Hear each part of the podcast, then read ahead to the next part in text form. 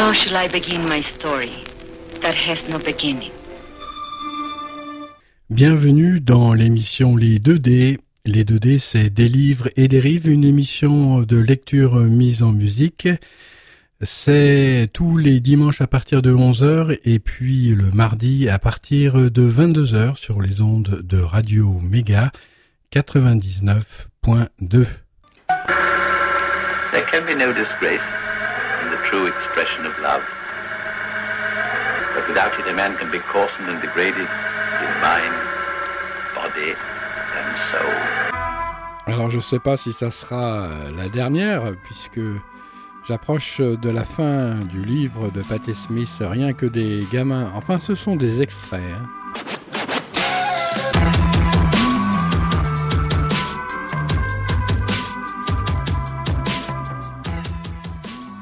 Les murs étaient couverts de dessins, imitant Frida Kahlo. J'avais réalisé une sorte d'autoportrait contenant chacun un fragment de poésie en fonction de mon état émotionnel morcelé. J'imaginais sa souffrance intense qui semblait amenuiser la mienne. Un soir, comme je montais l'escalier de l'immeuble, Jeannette a dévalé les marches à ma rencontre. On s'est fait cambrioler, a-t-elle crié. Je l'ai suivi en haut. Il me semblait que nous possédions bien peu de choses susceptibles d'intéresser un voleur. Je suis allé dans ma chambre les cambrioleurs, frustrés par l'absence de marchandises à refourguer, avaient déchiré la plupart de mes dessins. Les rares à avoir été épargnés étaient couverts de houx, de boue et d'empreintes de pas.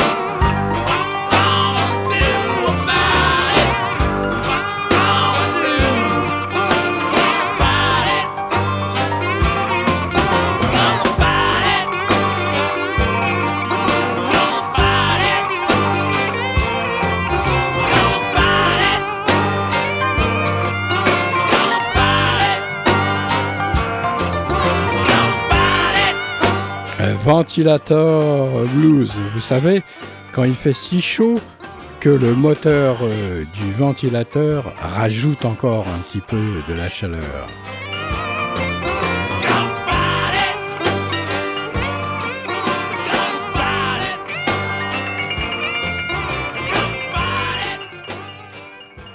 Profondément secouée, Jeannette a décidé qu'il était temps de quitter l'appartement pour s'installer avec son petit ami.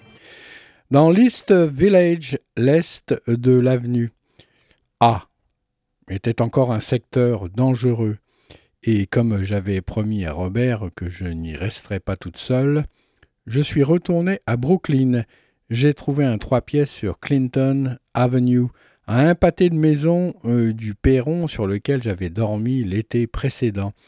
J'ai punaisé au mur mes dessins rescapés, puis, sur un coup de tête, je me suis rendu chez Jake Art Supplies pour acheter des tubes d'huile, des pinceaux et de la toile. J'allais me mettre à peindre, c'était décidé.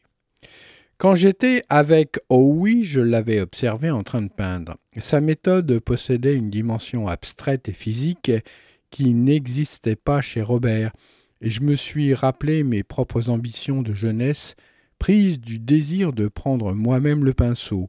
Je suis allé au MoMA avec mon appareil photo. En quête d'inspiration, j'ai fait une série de clichés en noir et blanc, de Woman de De Koning et les effets développés. Puis, je les ai scotchés au mur et j'ai entrepris de faire le portrait euh, de la femme. Cela m'amusait de faire le portrait d'un portrait. Robert était toujours à San Francisco, il avait écrit que je lui manquais et qu'il avait accompli sa mission de découvrir des choses sur lui-même. Tout en me parlant de ses expériences avec des hommes, il m'assurait de son amour.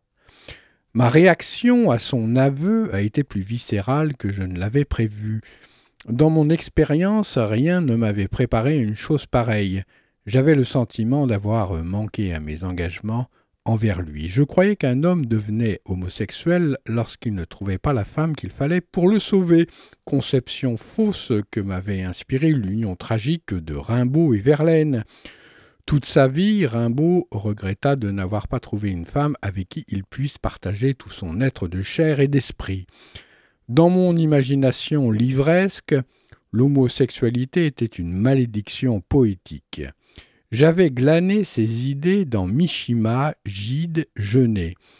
Je ne savais rien de la réalité de l'homosexualité. Je pensais qu'elle allait eh, irrévocablement de pair avec l'affectation et l'extravagance. Je m'enorgueillissais de ne pas porter de jugement, mais j'en avais une conception étroite et provinciale. Mais en lisant Genet, je voyais ces hommes comme une race mystique de poètes et de marins. Je ne comprenais pas pleinement leur univers. Si j'aimais Genet, c'était en tant que poète. Nos besoins ne concordaient plus. J'avais besoin de découvrir ce qui me dépassait. Robert avait besoin de fouiller en lui-même. Il explorait le vocabulaire de son travail, tandis que ces parties euh, constituantes se déplaçaient et se métamorphosaient. Il créait en réalité un journal de bord de son évolution interne, annonçant l'irruption d'une identité sexuelle refoulée.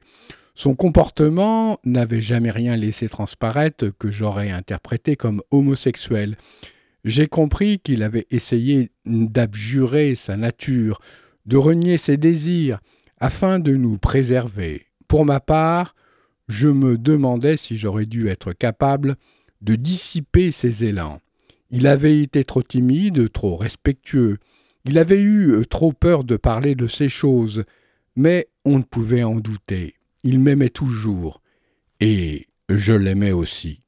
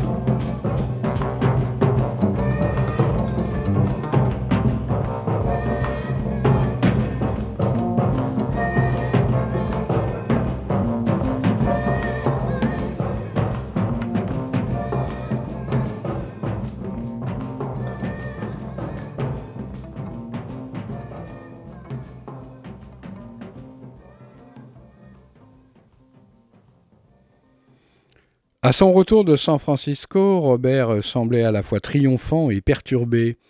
Mon espoir était de le voir revenir transformé, et euh, ce fut le cas, mais pas de la façon dont je l'aurais imaginé. Il semblait rayonner, il ressemblait davantage à ce qu'il était au début, il était plus affectueux que jamais avec moi. Bien qu'il eût vécu un éveil sexuel, il espérait encore euh, que nous pourrions trouver un moyen de poursuivre notre relation. Je ne savais pas si j'arriverais à me faire à sa nouvelle perception de lui-même, ni lui à la mienne. Euh, pendant que je tergiversais, il a rencontré quelqu'un, un garçon du nom de Terry, et il s'est lancé dans sa première aventure masculine. Mais s'il avait connu à San Francisco des rapprochements physiques, ceux-ci étaient restés isolés du domaine de l'expérience. Terry était un vrai boyfriend, beau et gentil, avec des cheveux bruns ondulés. Il se dégageait d'eux un certain narcissisme, avec leur manteau cintré assorti et leur regard entendu. Une image dans le miroir, une image dans le miroir, c'était ce qu'ils étaient, pas tant par la ressemblance physique que par leur langage corporel, leur façon d'être raccord. Je ressentais, eu égard à leur intimité et aux secrets que je les imaginais partager, un mélange de compréhension et d'envie. Robert avait rencontré Terry par Judy Lynn. Terry avait sa voix douce et son empathie naturelle, acceptait l'affection que me portait Robert et me traitait avec chaleur et compassion. Chez Terry et Robert, j'ai pu observer que l'homosexualité était une manière de vivre tout à fait naturelle. Mais tandis que leurs sentiments s'approfondissaient, ma relation intermittente avec mon peintre se délitait, et je me retrouvais complètement seul, empêtré dans mes contradictions. Robert et Terry venaient souvent me rendre visite, et même s'il n'y avait rien de négatif entre nous trois, quelque chose se brisait en moi. Peut-être était-ce le froid, mon retour que basse à Brooklyn, ou euh, la solitude inhabituelle, mais j'ai cédé à de longs accès de larmes. Robert faisait tout pour me réconforter. Terry nous regardait impuissants. Lorsque Robert venait seul, je le suppliais de rester. Il m'assurait que j'étais toujours présente dans ses pensées. À l'approche des fêtes, nous sommes convenus de préparer chacun un livre de dessin pour nous en faire mutuellement cadeau. D'une certaine manière, Robert me donnait un devoir à faire, une mission créatrice sur quoi me concentrer pour m'aider à me reprendre. J'ai rempli pour lui un cahier à reliure de cuir de dessins et de poèmes, et il m'a fait cadeau d'un livre de feuilles de papier quadrillées avec des dessins très semblables à ceux que j'avais vus lors de notre première nuit. Il l'avait recouvert de soie mauve et cousu à la main avec du fil noir.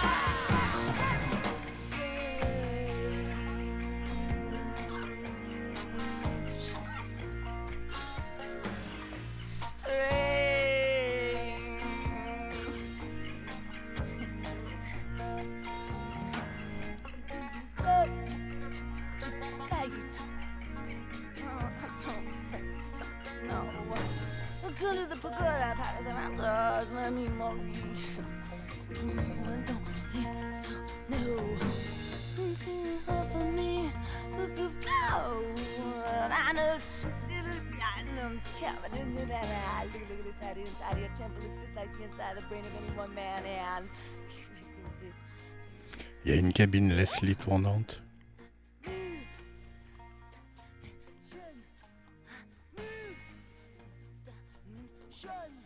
Ce qui me reste de la fin 1968, c'est l'expression soucieuse de Robert. La neige drue, des tableaux mornés et un soupçon de répit apporté par les Rolling Stones. Le jour de mon anniversaire, Robert est passé me voir tout seul. Il m'apportait un nouveau disque. Avec un clin d'œil, il a mis le diamant sur la première face. Sympathy for the Devil a retenti. Nous avons tous les deux commencé à danser. C'est ma chanson, a-t-il dit. Ce n'est pas la mienne.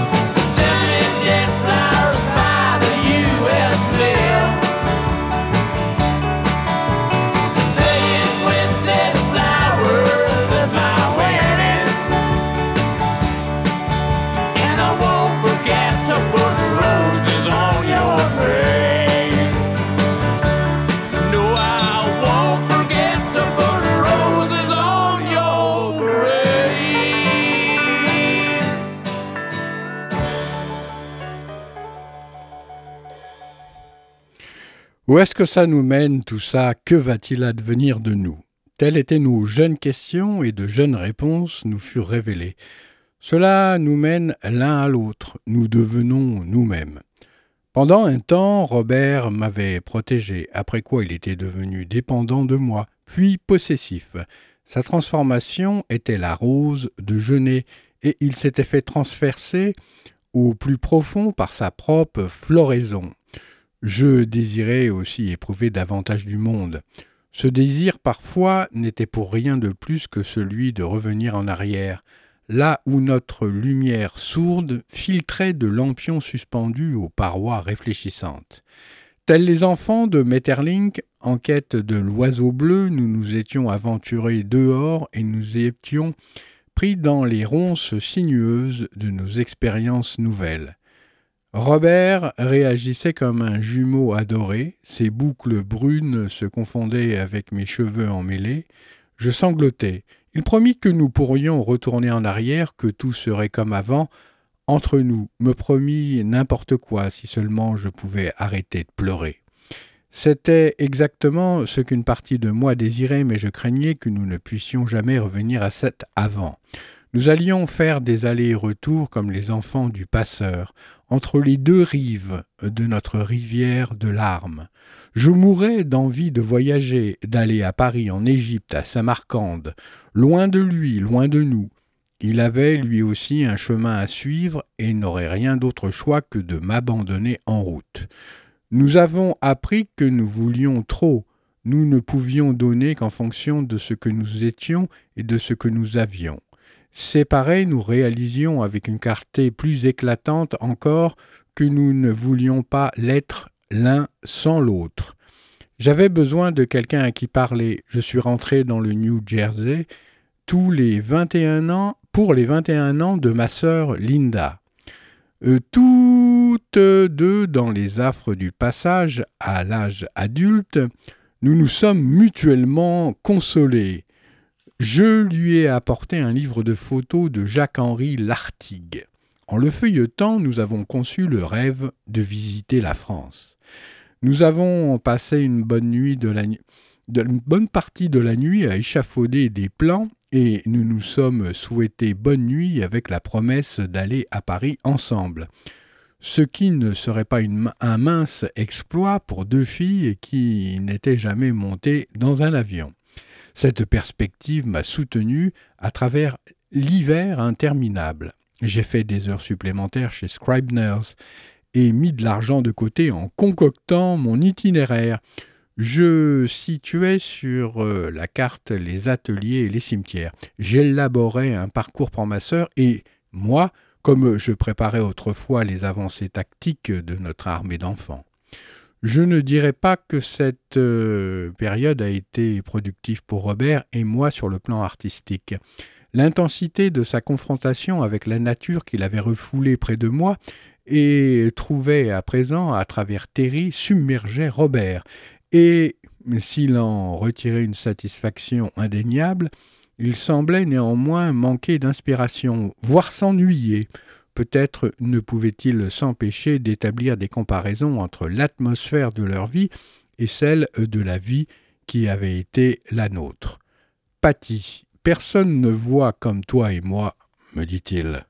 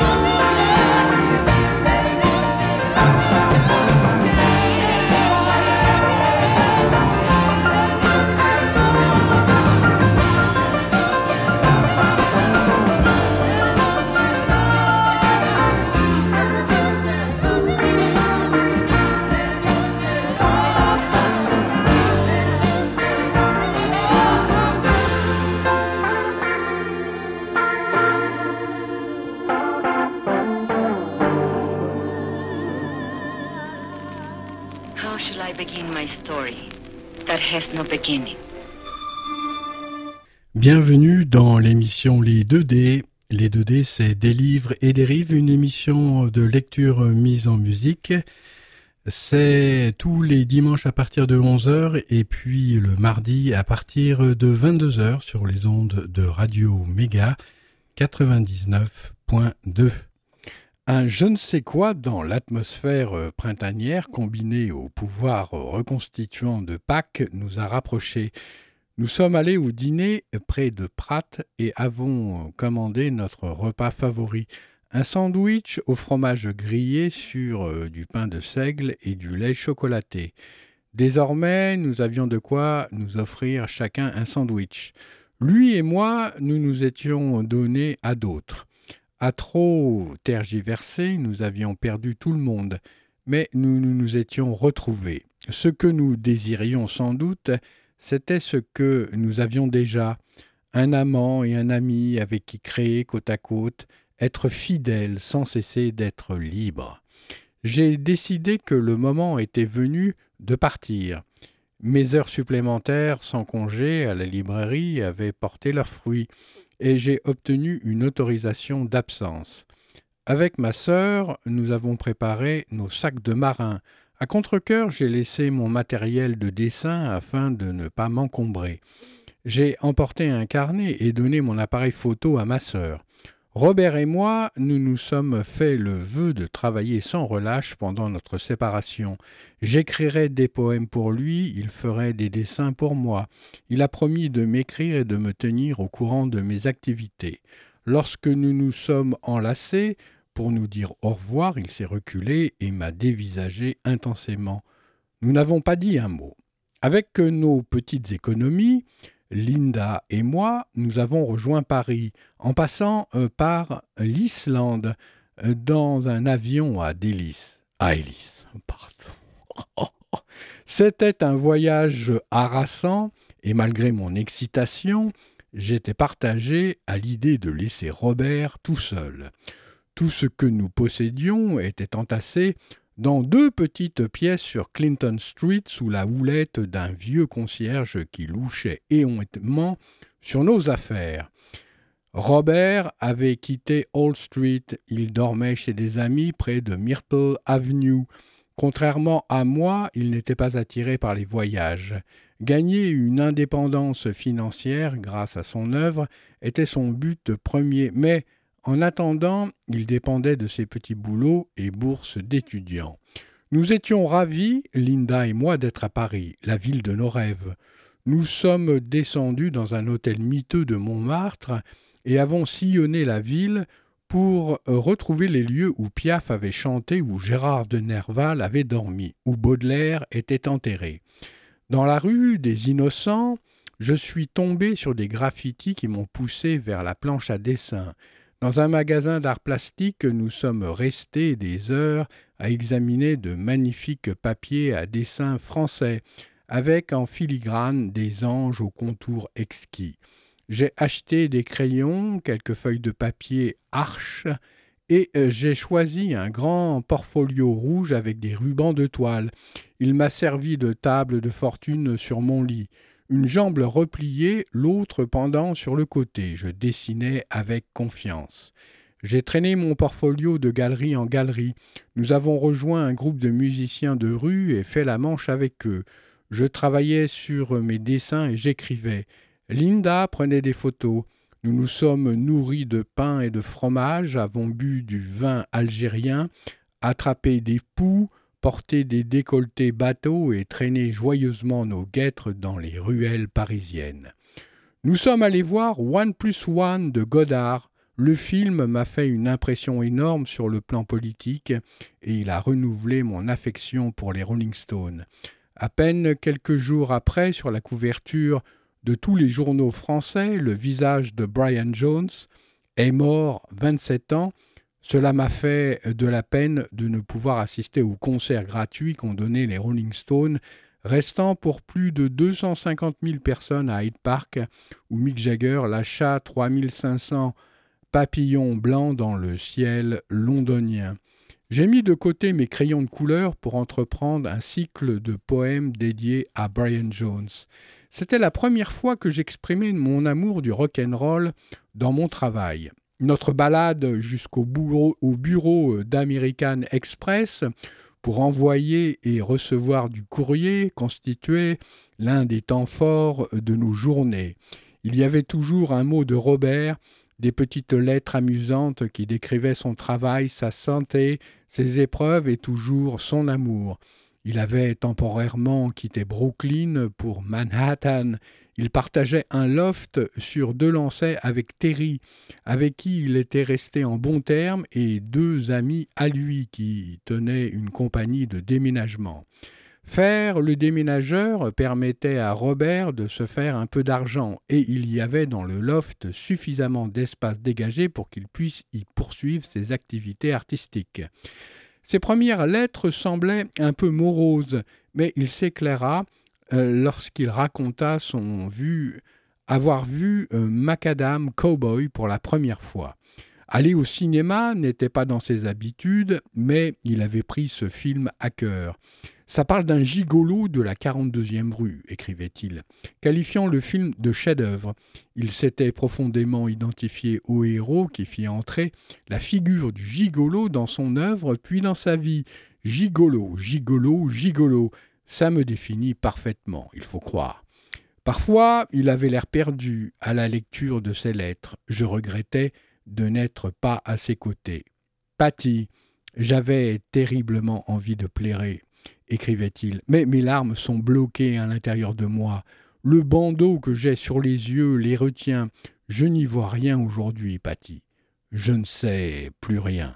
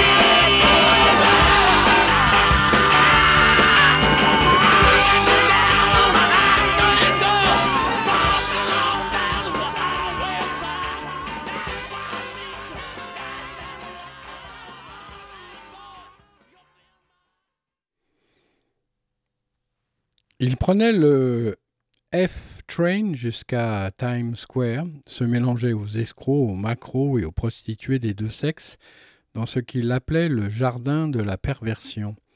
Dans un photomaton, il a fait une photo pour moi avec euh, la marinière euh, que je lui avais offerte, louchant sous une casquette de marin français.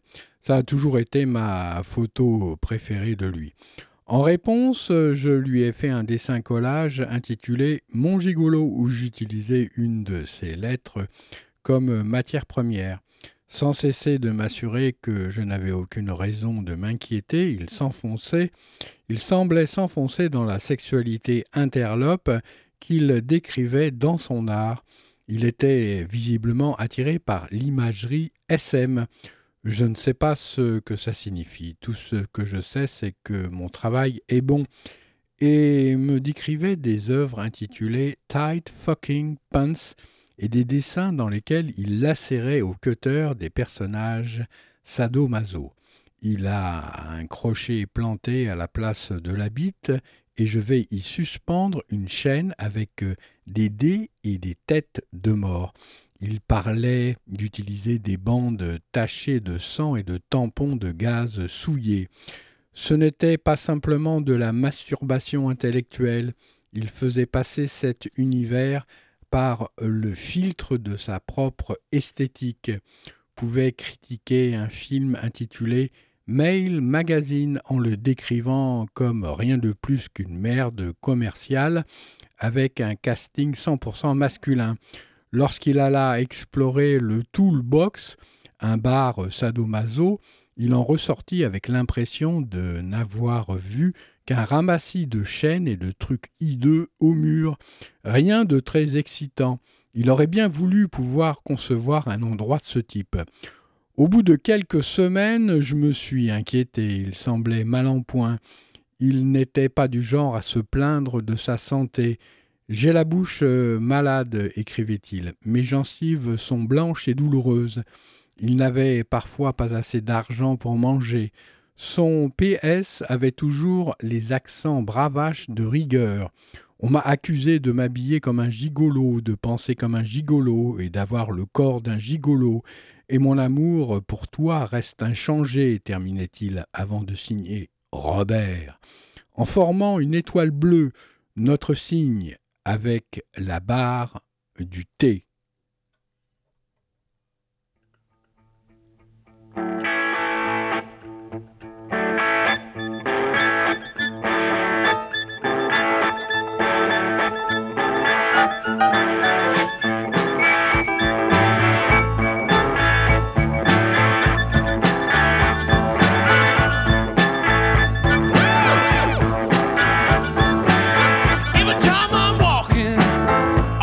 street.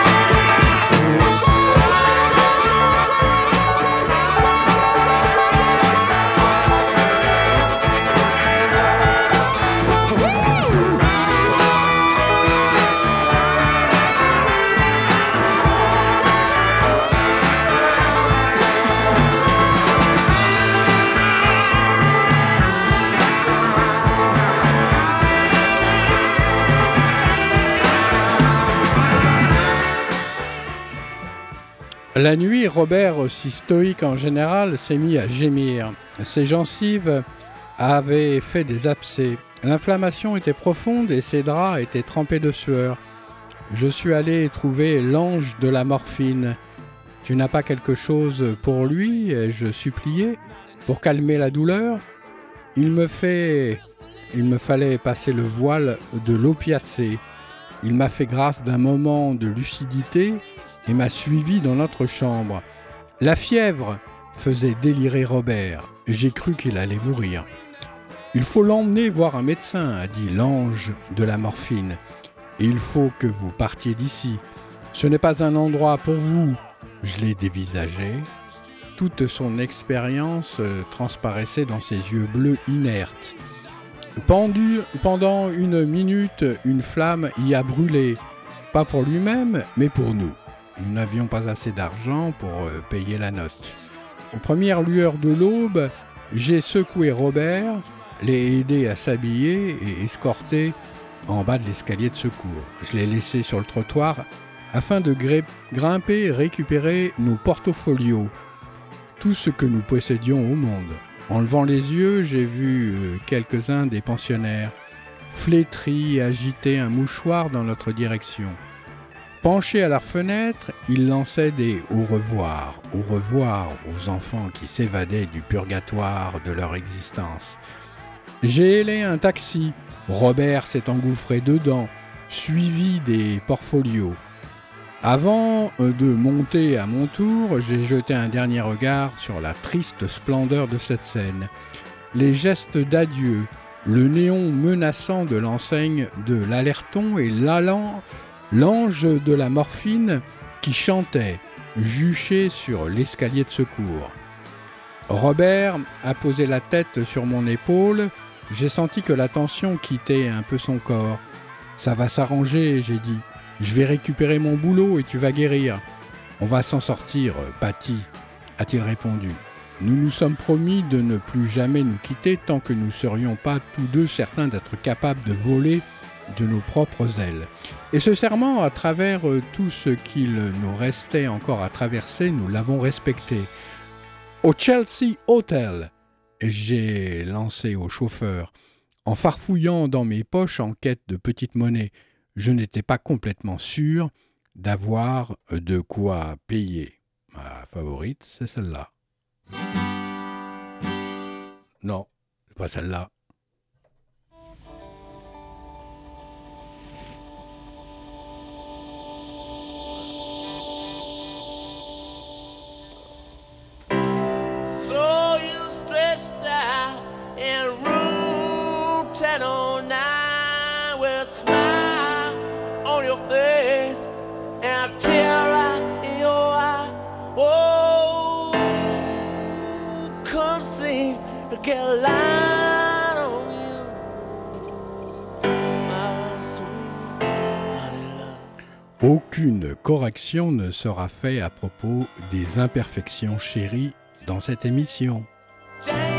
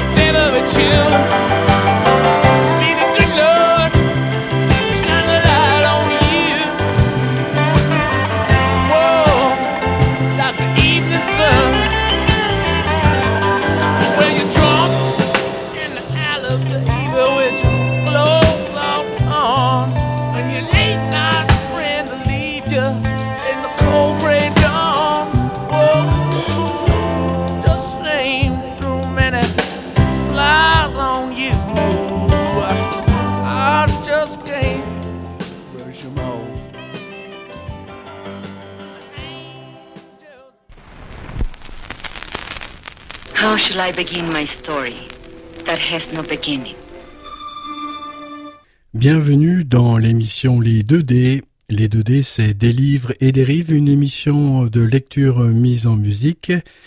C'est tous les dimanches à partir de 11h et puis le mardi à partir de 22h sur les ondes de Radio Méga 99.2.